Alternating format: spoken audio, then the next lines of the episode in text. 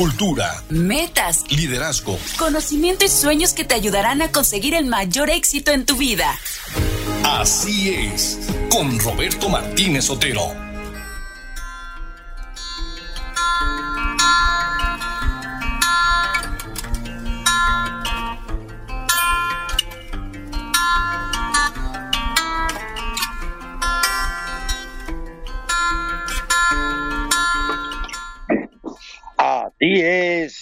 La vida. Ya estamos en nuestro programa de colección 7114, de los cuales pues yo creo que como 114 serán tuyos, Elenita. y los otros 7000 con los demás colaboradores. Bueno, eso me gusta. Me gusta la idea. Pues Elenita, como siempre, qué gusto nos da saludarte, de que estés nuevamente con nosotros, de que nos estés platicando de esos temas de familia que son tan importantes, tan interesantes y que nos haces meditar, reflexionar y sobre todo pues tratar de hacerlos vida. Eh, con los pequeños, con la familia, con la esposa, con los hijos, con los abuelos y en mi caso ya está con el, con el tataranieto. Así que te escuchamos, Elenita, ¿qué nos traes Muy bien. Pues eh, como siempre, ¿no? Vamos continuando nuestros programas y estábamos hablando un poquito de cómo generar hijos eh, independientes, ¿no? Hijos maduros. Y la vez pasada hablamos de eh, dos virtudes, que fueron la fortaleza y la templanza. Y yo les dije que para este programa, ya saben que conmigo siempre tengan una plumita a la mano, hoy no lo dijimos con tiempo, pero bueno, una plumita y una hoja a la mano. ¿Por qué? Porque les daré algunos tips muy sencillos que son importantes precisamente para poder generar en nuestros hijos estas virtudes. ¿sí? Eh, es educar a nuestros hijos. Hablábamos la vez pasada de que la misión que tenemos como padres no es solamente eh, generarles, ¿verdad? Eh, sustento, bueno, alimento, protección, comida, vestido, escuela, que lo más importante que podemos hacer para nuestros hijos es educarlos en las virtudes. Eso es lo más maravilloso, es lo que más fuerte va a hacer a nuestros hijos. No una ropa de marca, no el mejor colegio de Puebla, ni los mejores amigos, ni el mejor viaje que le puedas dar, sino cómo educas a tus hijos en virtudes. Todos hemos oído mil veces que los hábitos, como decías ahorita, por eso dije que íbamos a hablar de los hábitos, cómo se generan los hábitos. Yo no puedo ir a nadar, no, no puedo ir a correr un maratón si no me entrené desde toda la vida, ¿sí? Pero entonces los hábitos son el fruto de una práctica. Nadie llega a ser virtuoso nada más porque sí. Nadie llega a correr un maratón nada más porque caminó 10 días seguidos. Es imposible, ¿no? Entonces, eso nos lo decía Aristóteles. Por lo tanto, tenemos que aprender a que nuestros hijos ejerciten estas virtudes en la práctica, poco a poco, para que sean personas de bien, para que sean personas totalmente independientes.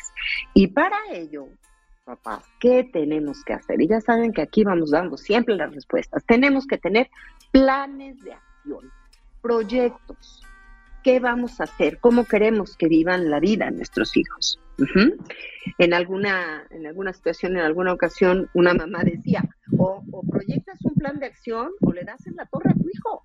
Y si es cierto. Entonces, tenemos que hacer planes, tenemos que hacer un proyecto de vida. Ha quedado pendiente, yo les lo voy a anotar acá para que en algún momento les dé una plática que yo doy que se llama Proyecto de Vida Familiar y qué tenemos que hacer y cómo lo tenemos que hacer y cómo lo vamos a trabajar, ¿sí? Entonces, así podremos mejorar no solo nuestros hijos, sino nosotros como personas. Por lo tanto, ¿cuál es el objetivo primero que tenemos que tener, ¿sí? No es que nuestros hijos, como les decía la vez pasada, no es que nuestros hijos hagan el bien, ese no es mi objetivo. No, es que mi objetivo, mi objetivo no es que mi hijo se porte bien, mi objetivo no es que mi hijo saque puros dieces, sino que quiera libremente hacerlo. que él quiera hacer bien las cosas, que él quiera lograr sus objetivos, que él quiera lograr sus retos, que él quiera ser exitoso, no que yo lo empuje a que lo haga. Eso no es el objetivo. Y para esto lo esencial en este plan de acción, en este proyecto de vida que les vamos a regalar a nuestros hijos, es la motivación. La motivación, ¿sí? Pero recordemos que para que este plan de acción sea eficaz, tenemos que empezar por un, un objetivo pequeñito, concreto, conciso, al lenguaje de tus hijos, adecuado a la edad no le puedes pedir a tu hijo eh, de tres o de cuatro años que todos los días ordene perfectamente su cuarto, pero sí le puedes pedir que todos los días guarde sus juguetitos en una caja. Y ese poquito a poquito va a hacer que tu hijo crezca en virtudes. Es decir, las virtudes son fruto de un entrenamiento que hace más fácil el del bien ¿sí? Entonces, hablábamos de fortaleza y templanza. Y hay muchos ambientes en donde los podemos ir ejercitando y de muchas maneras y muy sencillas. A veces decimos, ay Dios mío, qué difícil que mis hijos... No, no es difícil, es muy fácil, pero tenemos que hacer planes de acción. Hay muchos papás y algunos me estarán escuchando que solo me buscan, y me encanta, solo me buscan, Elena, ayúdanos a guiar a nuestro hijo para que tenga retos, retos acerca del ejercicio, para que sea un niño que pueda leer todos los días, para que sea un niño que haga sus tareas cuando las tiene que hacer. Y claro que sí, claro que sí, mi trabajo mucho es eso. Mucho de mi trabajo es ayudar a los padres a que ayuden a sus hijos, no enderezar a tu hijo.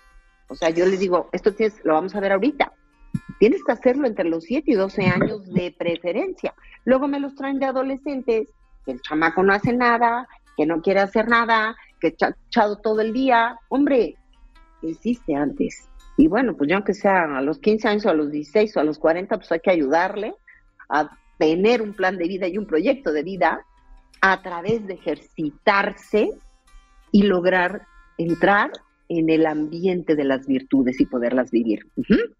Entonces, les voy a dar unos tips eh, como educativos, digamos, para lograr estas virtudes, ¿sí? Y así después que ustedes puedan tener ideas concretas y que las puedan aplicar a su vida. Yo siempre les digo que esto es como dar una receta de cocina, pero cada quien tiene su horno, cada quien tiene sus utensilios, cada quien lo puede hacer en batidora o en licuadora, este, cada quien lo mete en un horno de microondas o en un horno. Esto que yo les voy a dar es diseñado a la medida de las necesidades de la vida de cada persona. Solo les doy la receta y ustedes la aplican a su estilo, a su forma de ser, a su forma de vida, a su rutina, a la edad de sus hijos. ¿sí? Entonces, primero, la fortaleza se educa, como les decía ahorita, principalmente entre los 7 y los 12 años. Eso no quiere decir que sea imposible. Y podemos empezar, hay un autor que me da mucha risa que dice que incluso desde antes, entonces hay un autor que dice que tú puedes empezar a educar a tu hijo 10 años antes de que nazca. ¿no? Cara, bueno, Sí, por herencia. Por cómo eres tú y por cómo vives tú, porque tú se lo transmites. Sí, hay una autora que dice, desde el, desde el pensamiento te formé, o sea, desde que tú piensas en que vas a ser papá. Yo tengo chicos de 15 o 16 años que me dicen, yo quiero ser un papá o una mamá, sí, lo cual me alegra muchísimo, porque ya están preparando y fortaleciendo a sus hijos en las virtudes, ya los están entrenando desde ese momento, ¿sí? Entonces, aunque obviamente esta tarea es toda la vida. Yo tengo hija, una hija de 37 años y sigo ayudándola y sigue siendo mi hija y trato de seguirla formando lo mejor posible. Oye, la entonces como de 15 años, ¿no, Elenita? De 20. ya te soplé, ya te soplé, tengo 57 años, mi Robert.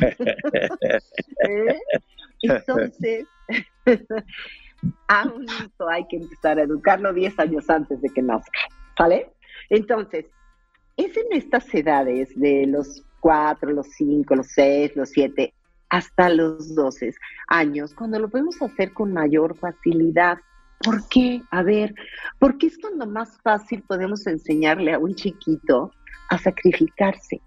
No le puedes pedir a un niño de 15 años que ya lo dejaste hacer lo que quisiera, que no estuviste con él, que nunca estudió, que le dejaste el videojuego tres horas. Hijo, sacrifícate un ratito, te la refresca. Te la refresca. Me cayó bien. Después de la refrescada, pues vamos al corte comercial. Muy bien, Elenita, con todo el refrescado. Vámonos al corte comercial, don Daniel.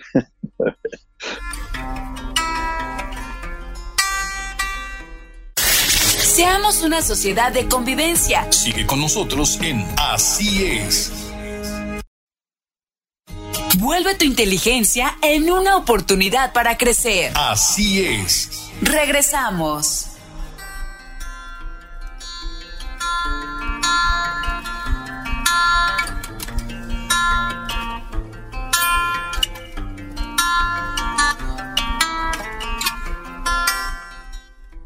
Pues después de esta refrescada, seguimos adelante.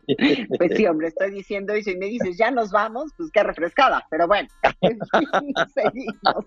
Entonces, a ver, ese, decíamos que esa es la mejor edad para desarrollar hábitos en nuestros hijos, hábitos de estudio, hábitos de sacrificarse, hábitos de trabajo, aunque sean pequeñitos. Entonces, si nosotros hemos educado bien a nuestros hijos desde pequeños, en la adolescencia nuestros hijos podrán plantearse solos grandes ideales. Yo les decía la vez pasada en el programa que hay chicos que me llegan cuando ya van a elegir carrera y no sé qué quiero hacer y no sé si eso me gusta y sí me encanta, pero pero y si fracaso y si me va de la patada y unos miedos y unas inseguridades terribles porque nunca se plantearon ideales pequeñitos. Entonces, si no tuvieron un ideal pequeñito que cumplir, no saben jamás tomar decisiones de las más, no es que sean las más difíciles en la vida, pero tomar la decisión de elegir una carrera, tomar la decisión de elegir una novia, tomar la decisión de casarse, tomar la decisión de tener hijos, claro, tomar la decisión de elegir un trabajo, claro que son decisiones que cuestan trabajo, pero también me toca ver muchos chavos bien decididos que me cuentan que desde los 12 años tomaron decisiones muy fuertes, como uno que lo maltrataban y dijo, decidí salirme de mi casa y hoy tiene una clínica que dices, es admirable lo que logró hacer. Entonces, este es el regalo que vamos a recibir cuando nosotros, nuestros hijos son mayores. Entonces, hay algunos aspectos que podemos trabajar con nuestros hijos y para eso me gustaría que fueran anotando o tomando nota. A ver, el primero tenemos que empezar por nosotros papás, es aprender a no quejarnos, aprender a no quejarnos. Yo les digo a los papás, a ver, las quejas construyen, ayudan o destruyen totalmente, ¿sí? Entonces, en casa tenemos que aprender a hacer, yo les digo, como una, una cruzada o una guerra contra las quejas. Para todo el que se queje, a ver, ¿eso te sirve? ¿Te ayuda? ¿O empeora las cosas? Porque de todos modos lo tienes que hacer, entonces deja de quejarte. ¿Sí? A lo mejor la queja nos sirve para desahogarnos. Entonces yo les decía a mis hijas, ay, es que ¿por qué tengo que lavar? Es que ¿por qué tengo que hacer? Es que a mí eso no me toca. A ver, ve a tu cuarto, grita, llora, patea, rompe papeles y vienes a hacer lo que te toca hacer. Hoy te toca a ti lavar los trastos. Se acabó. Se vale que te quejes, quéjate todo lo que quieras, pero haces lo que tienes que hacer. Por quejarnos no vamos a cambiar la realidad. Ah, pero claro, papá y mamá, es que me hace un pancho que me da pena.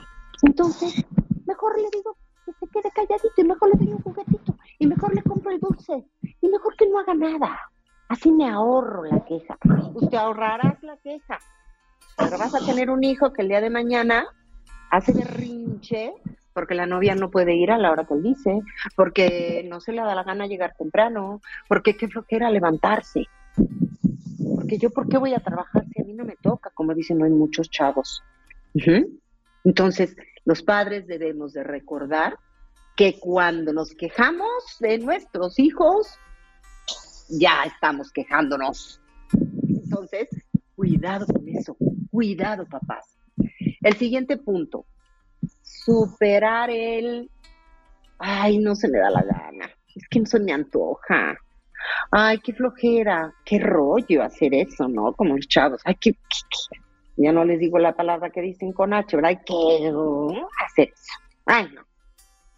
¿Yo por qué? ¿Yo por qué lo voy a hacer si yo estoy acá muy cómodo? Entonces, ese no quiero, no me gusta, es un rollo, qué flojera, no es una razón suficiente como para que no hagamos algo, papás. Además, el hecho de que no se nos dé la gana de hacer algo suele ser la prueba más clara de que tenemos que hacerlo. Por eso no se nos da la gana. Hijo, tienes que estudiar, ay, no se me da la gana. Pues si estás en la primaria o en la secundaria o en la prepa, como yo les digo a los chavos, es que aunque no quieras, mi hijo, tienes que hacerlo. Y más vale que lo hagas de buenas. Que no se lo tenga que estar diciendo tu mamá. O sea, muchas veces, es que mi mamá, o sea, les digo, ¿para qué vienes? ¿Tú sabes? Ay, sí, es que mi mamá todo el día me fastidia. Entonces le digo, ah, o sea, tú vienes para que yo te deshagas de tu mamá, nos deshagamos de ella. Pues no, está muy difícil, padre. ¿No? O sea, vienes para que yo te ayude a que hagas las cosas bien y las hagas de buenas. Y así tenemos que hacerlo con nuestros hijos. Se vale que te quejes, pero haces lo que tienes que hacer. Y si no te dan ganas, pues te las inventas, mi rey, ¿sale? Entonces, enseñar a nuestros hijos a hacer pequeños sacrificios. Eso de, hijo, levanta tal cosa. Ay, ahorita, ahorita, ahorita es ahorita. Hazlo ahorita, mi amor. Pero si tú no, los, no lo haces desde pequeños, cuando el niño llega a la adolescencia, ay mamá, ¿qué te pasa? O sea, si nunca lo hacía, yo no sé ahora de qué te quejas. Eso es lo que nos contestan.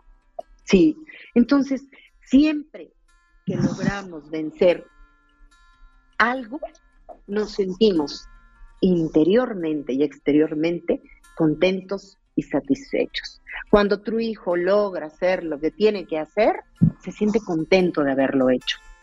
Muchas veces se quejan de la tarea. Y yo les digo, entre más pronto la hagas, mejor te vas a sentir. Si estás todo el día que, ay, tengo que hacer tarea, ay, qué horrible, ay, qué flojera, ay, es que esa materia me choca. Pues sí, todo, hay cosas que nos chocan en la vida. Pero entre más pronto la hagas, más tiempo libre y de placer puedes tener y de satisfacción. Como dicen, como dicen los abogados, en tiempo y forma. Claro, claro, porque también hay una expresión de los papás que dicen, hijo, al mal tiempo darle prisa. Y yo digo, caray, ¿qué mensaje le estás mandando? y a la tarea que es una porquería y una monserga, ahora échatela rápido. No, eso no, no, no aplica. Aquí no aplica, papás. Aguas. Otro puntito. Tenemos que levantarnos a la hora prevista, a la hora necesaria. Se los digo porque estos puntitos que saqué es de lo que yo tengo anotado que es lo que más me llega a consulta. Y, son quejas como no se quieren parar mis hijos. Yo los sigo despertando todos los días con el despertador y cuando digo, ¿cuántos años tiene? 18, 20. No manches. No es vida. No es vida. Pero ni para ti ni para tu hijo, ¿eh? déjalo que se quede dormido, pero es que va a perder una cita importante, pues ni modo, si no la pierde, como dicen, hay que vivirlo en carne propia, no sé cómo es el dicho, ¿no? Pero escarmentar, solo escarmientas en carne propia. Pues déjalo que se dé en la maceta para que se dé cuenta. Y no, porque además de todo, tu mamá, tú tuviste la culpa, o sea, tú sabías que tenía eso y no me desperdí. Más de todo, acabas empujada, arrastrada y gritoneada. Y tú tenías que hacer tus cosas. Entonces parecen cosas simples, ¿sí? Entonces es necesario que cuando lleguen a la adolescencia ellos sepan medir sus tiempos. No dejemos, papás, que un niño de los siete años en adelante se pase en la cama más del tiempo necesario. Provoca muchas otras situaciones de las que no vamos a hablar ahorita, pero la pereza empieza a atacarnos desde que el día comienza. Desde tempranito te empieza el, no lo hagas, no te levantes, quédate ahí calientito, hace frío. Sí, claro, pero no lo permitas. Tampoco quiere decir que le des deshinchazos o que lo amenaces o que le grites. No, pero dile, tienes que estar a tiempo. Yo se los digo a los papás, a ver, ¿cuál es el problema? El problema es que se levante y quiere ver la televisión, pues levántalo a las 5 en lugar de a las 6 y que vea la tele para que a las 6 se meta a bañar, desayuno y seis y media puedan salir. Y lo haces. Y verás que el siguiente día o se duerme temprano o se duerme antes o te va a decir, no, mejor a las 6. Y si están calcetines y sin zapatos, llévatelo en calcetines en lugar de mijito, porque además sales gritándole, regañándolo, corriendo, pasan accidentes, se desgasta la relación. Bueno, otro puntito. Estudiar diario, yo les digo, y antes de jugar, fíjense, llegan muchos chavos, por ejemplo, desde 8 o 10 años, es que ya se quejan de la tarea, es que no me gusta hacer la tarea. Yo le digo, ay, no, a mí tampoco me gusta estar consultando tantas horas, ¿no? Es que me choca que mi mamá me esté diciendo, y hay adolescentes que, llegan preocupados por eso, ¿eh? O sea, eso me gusta. Llegan preocupados porque no se les da la gana hacer la tarea, porque están metidos en el videojuego todo el santo día. Entonces yo les digo a esos niños, a ver, mijo, cuando quieres jugar con el videojuego, pero no has hecho la tarea y te pones a jugar con el videojuego, estás feliz disfrutándolo del videojuego o estás jugando el videojuego y estás diciendo, chino, he hecho la tarea, mañana tengo sí, no lo voy, ¿qué voy a hacer? Me ve como en feria. Cuando llegues mi mamá me va a gritonear, ¿estás disfrutando jugar el videojuego? No, claro que no, Elena. Pues entonces, haz la tarea y el resto del tiempo juega videojuego, por lo menos disfrutándolo. Porque si no, ni haces una cosa, ni haces otra. Entonces, hay un hay un, una sesión que hablaré, bueno, yo le digo sesión a esto, pero habrá un programa de radio en el que vamos a hablar específicamente lo de los estudios. ¿Por qué?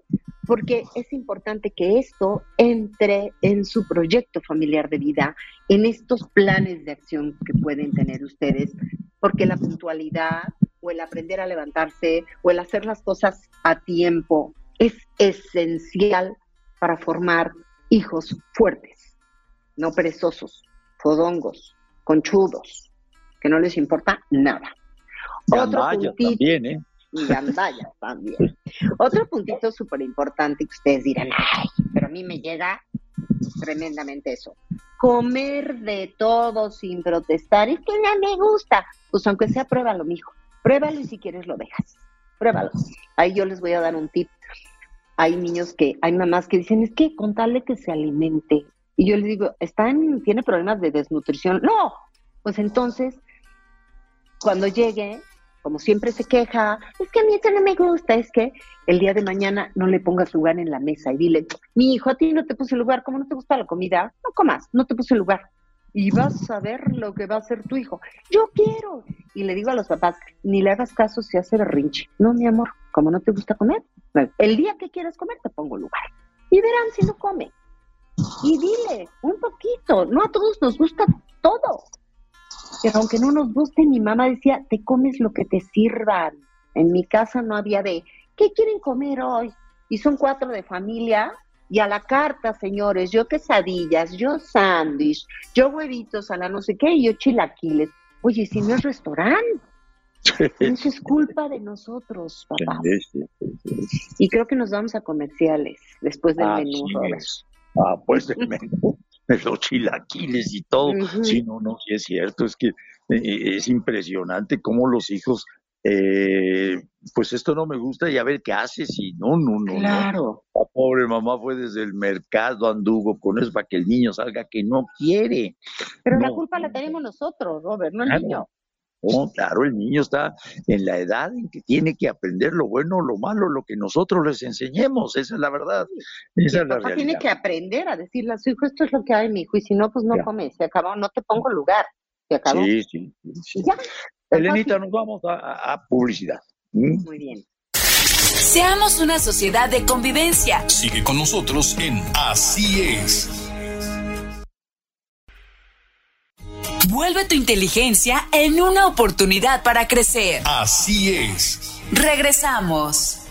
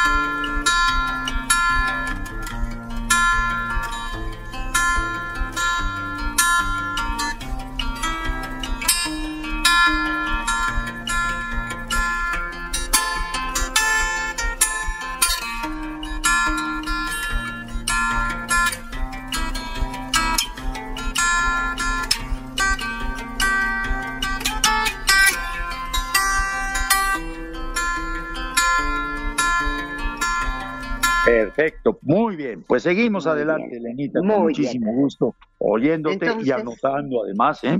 Perfecto. Otro puntito importante que pueden proponerse, porque más estamos empezando el año, entonces es un buen momento para hacerlo, es que todos ayudemos en casa y que podamos cumplir con lo que se nos encarga, sin que nadie nos tenga que andar persiguiendo, sin que nadie tenga que andar diciéndonos, recoge, guarda, ordena, te toca tener la cama. Entonces, organizar como familia, yo ahí les doy un tip, pueden decir, vamos a hacer una cosa, nos dividimos a hacer la casa entre todos el sábado y en la tarde todos juntos nos vamos al cine, o nos vamos a caminar, o nos vamos a un parque, o nos vamos a tomar un helado, o vemos una película en casa con palomitas.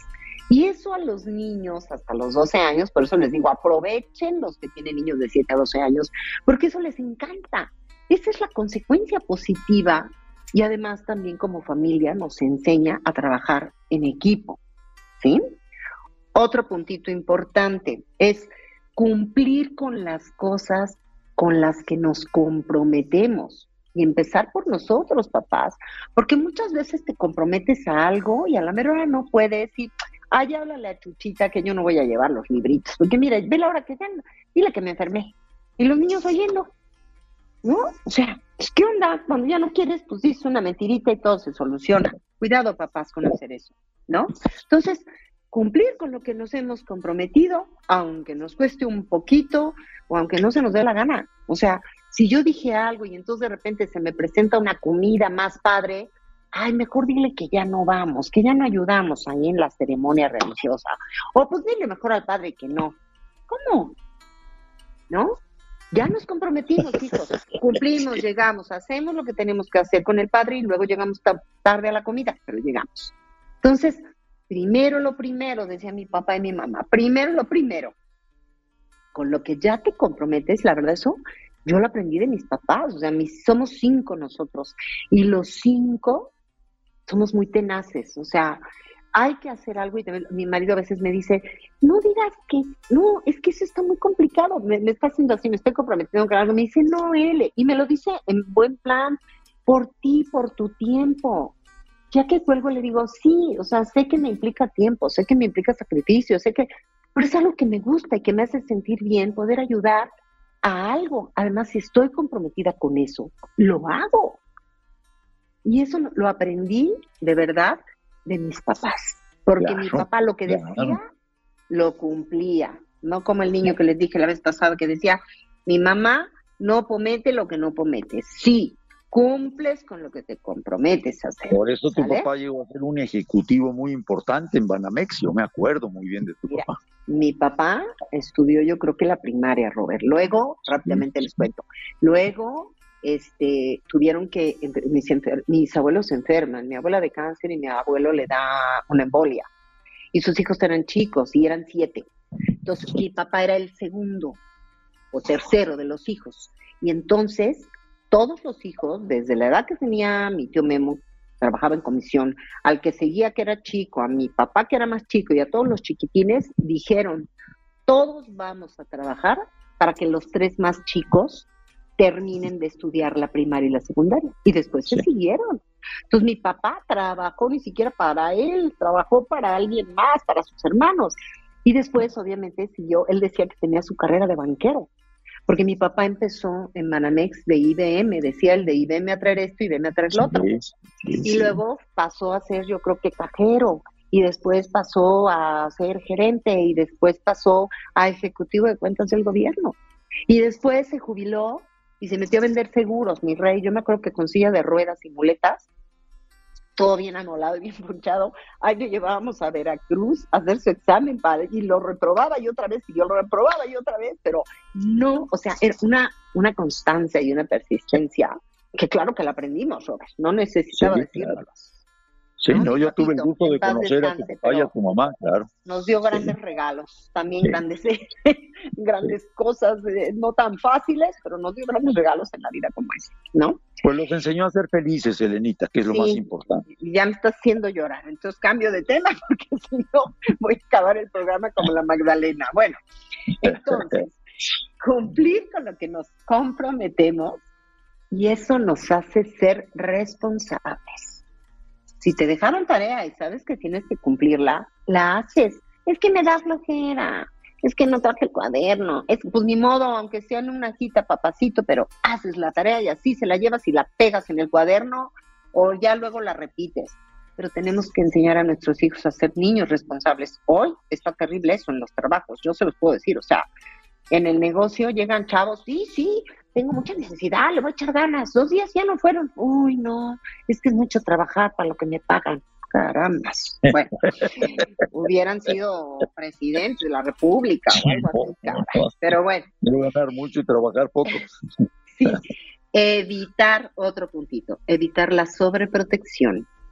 Entonces, yo les digo siempre a los papás, una cosa es quererlos, amarlos, apapacharlos y hacerlos felices, y otra muy diferente es maleducarlos. Nada que ver una cosa con otra, ¿sí? Entonces, tenemos que acostumbrarlos a que resuelvan sus problemas, por chiquitos que sean. No encuentro los zapatos, mi amor, búscalos abajo de la cama, en la regadera, en el excusado, o donde crees que lo pudiste haber echado. Pero busca tu zapato. Es que el perrito quieren tener mascota, les encanta, pero no quieren limpiar las, esas de las mascotas. ¿No tienes mascota? limpias lo de la mascota y si no, se va la mascota. Así nos hacía mi mamá y de veras se iba. Hoy llegaba y mañana se la llevaba el lechero. Entonces, lo que tengas que hacer, pero que ellos resuelvan. No hagas por tus hijos lo que ellos ya pueden, saben y deben hacer solos son niños de 4 o 5 años que les dejan una planita y se tiran al piso, es que no quiero, no me gusta, a ver, yo te ayudo. Ya se lo estás haciendo. Pero siéntate no. acá bonito, ¿eh? No, ya valiste, porque vas a tener que estudiar con él la carrera, o ya sí. se sin carrera. No lo va a hacer. Entonces, desde comer, que coman, solos, que se vistan solos, aunque se pongan, yo tengo muchos niños que me encantan porque llegan a terapia, tienen cinco o seis años y cuando los veo traen los tenis al revés y digo, mi vida, se los puso al revés. Pero la mamá dice, sí, pero se los puso solito y yo, wow, qué maravilla, o sea, pues sí, le va a costar trabajo, le va a doler el piecito, pero al rato se los cambia y listo, ¿sí? sí déjalo en la puerta del colegio. Ay, es que pobre, lo acompaño a la entrada, no se vaya a caer, no se va a caer, hombre, si en el recreo da unas corretizas y, sale, se levante. raspados, ¿no? Todos sucios en el uniforme. Hombre, entonces deja que haga solo lo que puede hacer solo. Entonces, hay que hacer una lista, papás, de qué deberías tú de dejar que hagan tus hijos sin tu ayuda. Hagan una lista cada uno, por eso les dije, esto está diseñado a la medida de las necesidades de cada hijo. Al de 15 años, haz una lista de qué puede hacer solo. Al de 7, qué puede hacer solo. Al de 3, o sea, a los niños de 3 años les encanta poner la mesa. Cómprale vasitos de plástico. Ahora hay un material muy padre que se llama policarbonato. Y hay platos que aunque se caiga no se rompe, rebota, pero no se rompe, no lo lastima. Pero que ponga la mesa, por una parte se sienten felices porque se sienten útiles. Y por otra, importantes. claro, y por otra, además, se enseñan a resolver problemas pequeñitos para que el día de mañana puedan resolver grandes problemas, ¿sí? sí. Acuérdense ustedes, pero como yo se los decía hace ratito, a mí, por lo menos nuestros papás, a mí mis papás no me sobreprotegían. O sea, se nos olvidaba la mochila y a ver qué hacíamos. Se nos olvidaba la mochila y veíamos cómo lo resolvíamos. Y además cuidándonos de que no nos fuera a cachar mi papá o mi mamá, porque nos ponían como hola caballo, ¿no? Entonces, hacíamos algo. Yo decía a, la maestra, mis, dame una hojita, no le vais a decir a mi mamá que se me olvidó la mochila, préstame una hojita. Y yo llegaba a mi casa y pasaba todo rápidamente y nadie supo, nadie sabe. Me firmaba la tarea o no me la firmaba y me bajaba en un punto, pero era mi consecuencia. O el lunch y no pasaba nada de que, ay, se va a desnutrir, está pobre si no lleva el lunch un día. No, no había lunch, se acabó. Y además mi mamá hacía algo, cuando regresábamos, servía la comida y me ponía mi lunch, y yo que no quería que nadie se enterara, ahí está tu lunch, mija, así es que tú comes tu lunch, tu comida, entonces no se me volvía a olvidar al otro día, ¿eh? Al otro día decía, guácala, llegar a comer el lunch, ya te hizo feo, ¿no? O sea, no, no, no, pero bueno. Entonces, todo eso es importante. Otro punto importantísimo, papás, que hagan ejercicio búscales un deporte, no necesitas pagar para que lo hagan. Ponlo a correr alrededor de tu casa, en el jardín, alrededor del comedor, cómprale una pelotita y que haga ejercicios con la pelota. Hoy muchos chavos no quieren hacer ejercicio. Hoy tenemos un índice de sobrepeso altísimo. Y claro, me llegan acá unos papás el otro día porque su hijo de 16 años eh, no hace ejercicio, está muy gordo. Pues, ¿Cómo hacer ejercicio si nunca lo enseñaron a hacer ejercicio? ¿Sí? Entonces, cuidado con eso, papás. Otro puntito, ser puntuales, respetar los horarios, papás. Ser puntuales enseña a tus hijos a respetar horarios, por favor a levantarse a la hora que se tiene que levantar, a llegar a tiempo a donde tiene que llevar a tiempo. ¿Sí? Por favor, entonces, a enseñar a nuestros hijos, ah, esta es la hora de llegada. Ay, luego dicen los papás, nos dan 10 minutos para llegar. Generalmente hay tráfico y ya no llegó 7 y 10 y ya no entró el niño al colegio y entonces todavía te lo quedas y entonces ya, ya no sé qué hacer con el niño y, ni de sombrero te lo puedes poner, ¿no? Entonces, aguas, papás, sean puntuales, respeten horarios en todos los aspectos. Cuando son chiquitos los niños necesitan tener una rutina.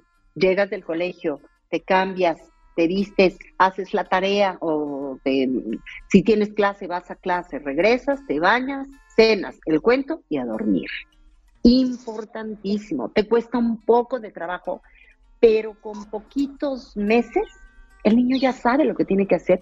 Y a mí me encantan niños que llegan aquí al taller de 8 o 9 años y están pendientes del reloj. Ay, es que ya es un cuarto para las seis, Cele. Y yo, ¿qué pasa al cuarto para las seis? Es que a las seis tengo que llegar a mi casa para hacer lo que tengo que hacer. Y nos vamos a un corte. Ya son 11.47. Ya, nos pasamos dos minutos. Daniel ya le vi que puso cara medio fea. Así que vamos.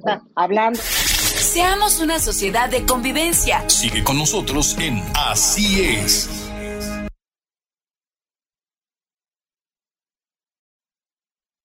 Vuelve tu inteligencia en una oportunidad para crecer. Así es. Regresamos.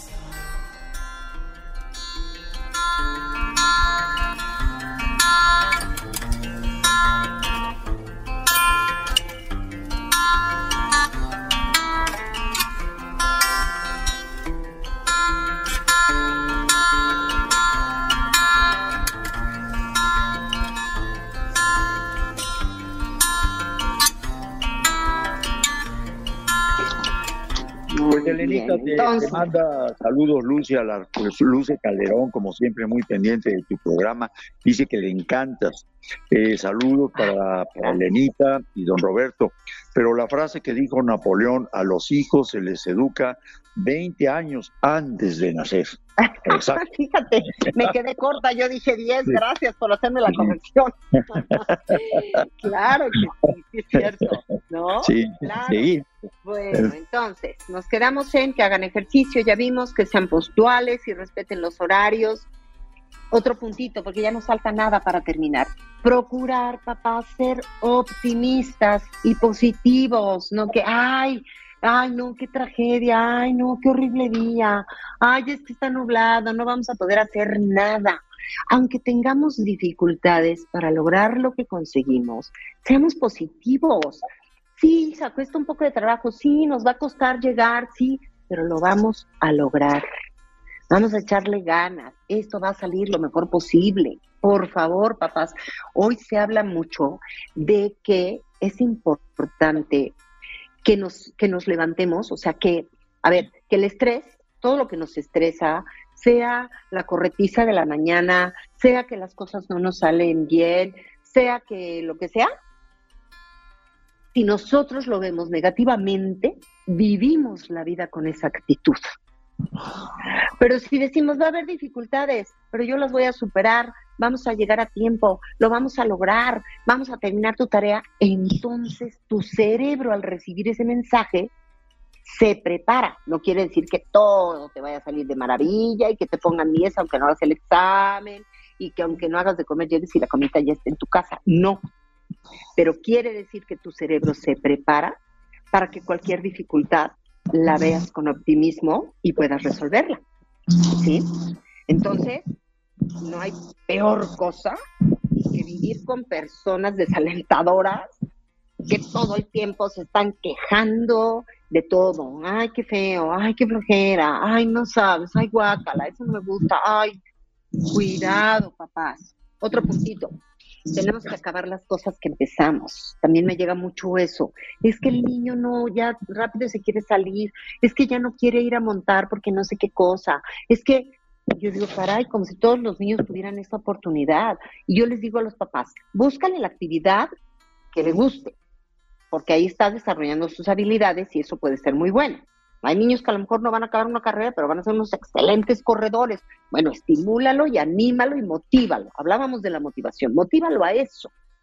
Pero ya que lo metiste, si a los dos meses te dices que mi amiguito entró a otra clase y yo ya me quiero ir a esa otra clase, no, ni modo, mi hijo, acabas seis meses y después de los seis meses te paso con el amiguito, si es que todavía sigue ahí. ¿Sale? Entonces, los niños tienen que experimentar la satisfacción que se siente al ver algo acabado o realizado, ¿sí? Por ejemplo, en, ensáyenlo con sus juegos, con un rompecabezas. Hay un sistema que se llama HighScope, que es un sistema de eh, estudio o aprendizaje que es, está entre el método Montessori, está entre el método Montessori y el tradicional. ¿Sí?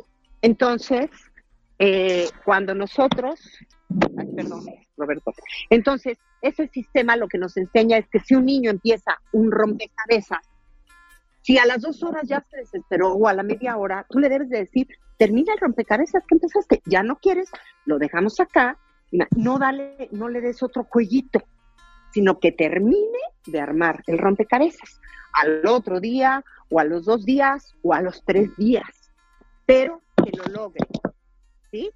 Así podemos entrenarlo en esa parte.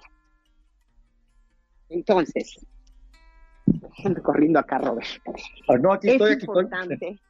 No, soy yo la que me estoy.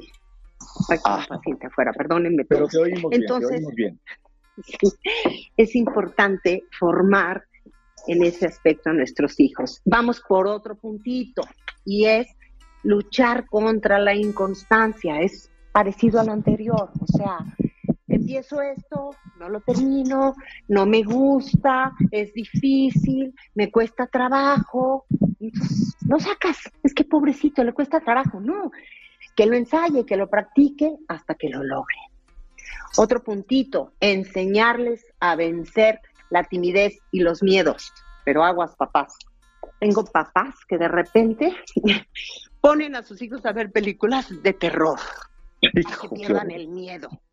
Y tú dices, no inventes, no inventes. ¿Qué puede O sea, ser eso? no es la manera, no es la manera de que tu hijo lo aprenda, ¿sí? ¿Tienes miedo de dormir solo? ¿Tienes miedo? Yo te voy a acompañar, ¿no? Yo te voy a ayudar, vamos a prender la luz, te voy a contar un cuento o lo que sea, hasta que tu pequeñito se vaya sintiendo seguro, ¿sí?